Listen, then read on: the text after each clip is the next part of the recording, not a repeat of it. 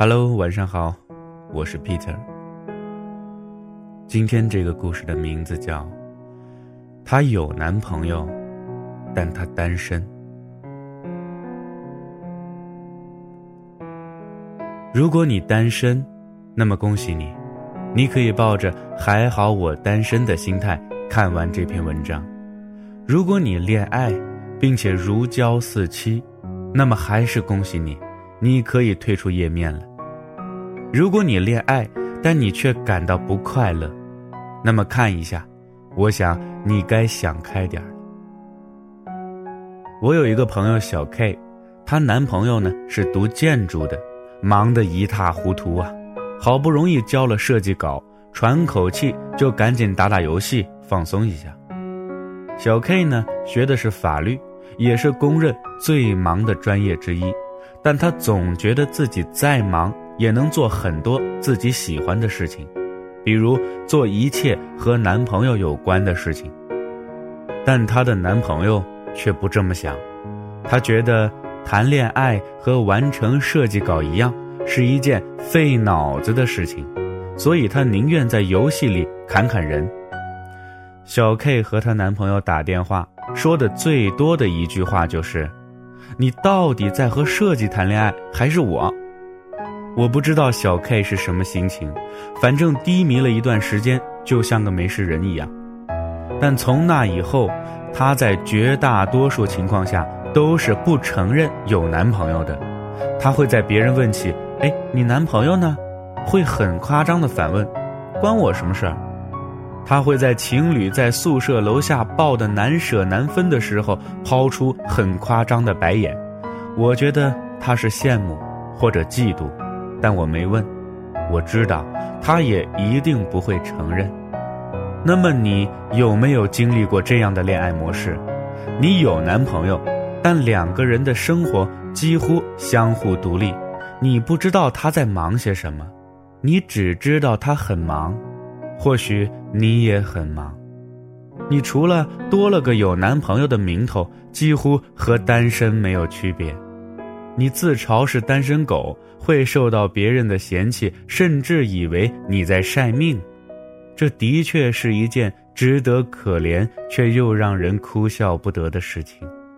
这种恋爱方式有一部分人是接受并且认可的，那就无可厚非；有一部分人是排斥并且感到痛苦的，他们无法满足自身的依恋需求。Kazan 和 Shiver 提出的恋爱依恋理论。当和情侣相处时感到舒适和安全，当分离时感到焦虑，这类人就会因为短时间或长时间分离而陷入暂时或者持续的痛苦中。当然了，这种矛盾焦虑型的依恋关系也会影响其人际交往。依恋现象早就引起了不同流派心理学家的关注和讨论。以进化论为基础的习性学认为，依恋是人类的一种本能反应，因此，无论从哪个学派的研究者出发，人类具有这种感情是无可非议的。但很不幸的是，不同个体、不同性别的依恋需求程度参差不齐。心理学家提出，成人的依恋分为四个类型：安全型。容易亲近他人，并且不担心他人抛弃我；冷漠型，不喜欢依赖或者被依赖；迷恋型，极度的需求；恐惧型，需要却害怕。如果你是迷恋型，而你爱上了冷漠型，那么悲剧就产生了。有人会说啊，恋爱是为了快乐，如果痛苦，为何不另寻佳人呢？那么你会听到这样的答案，因为怕分手后的痛苦超过了忍受这种恋爱模式所带来的，于是呢，我只能选择继续。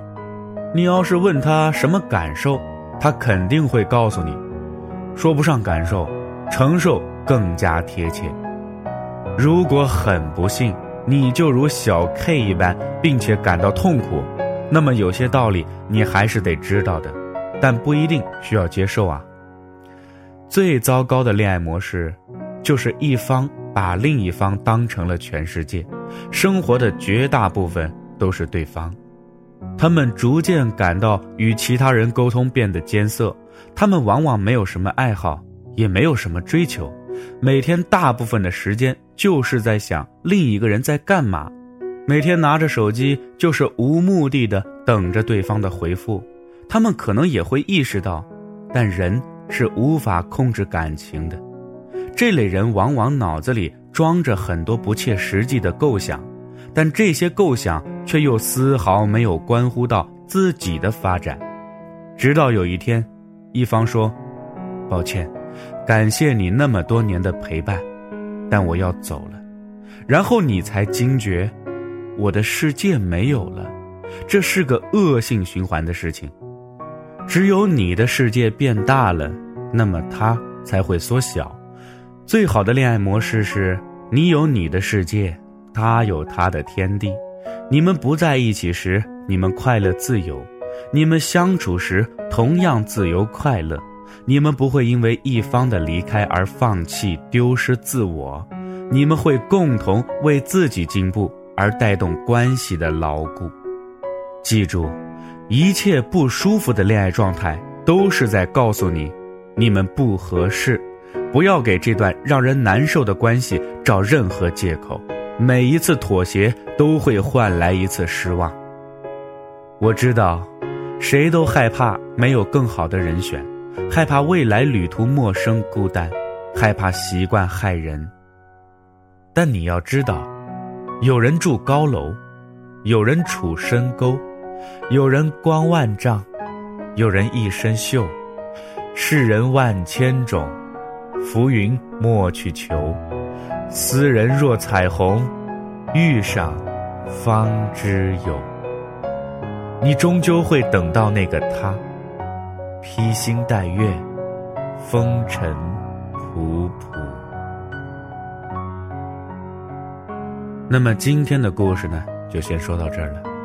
我是 Peter，咱们明天再见了。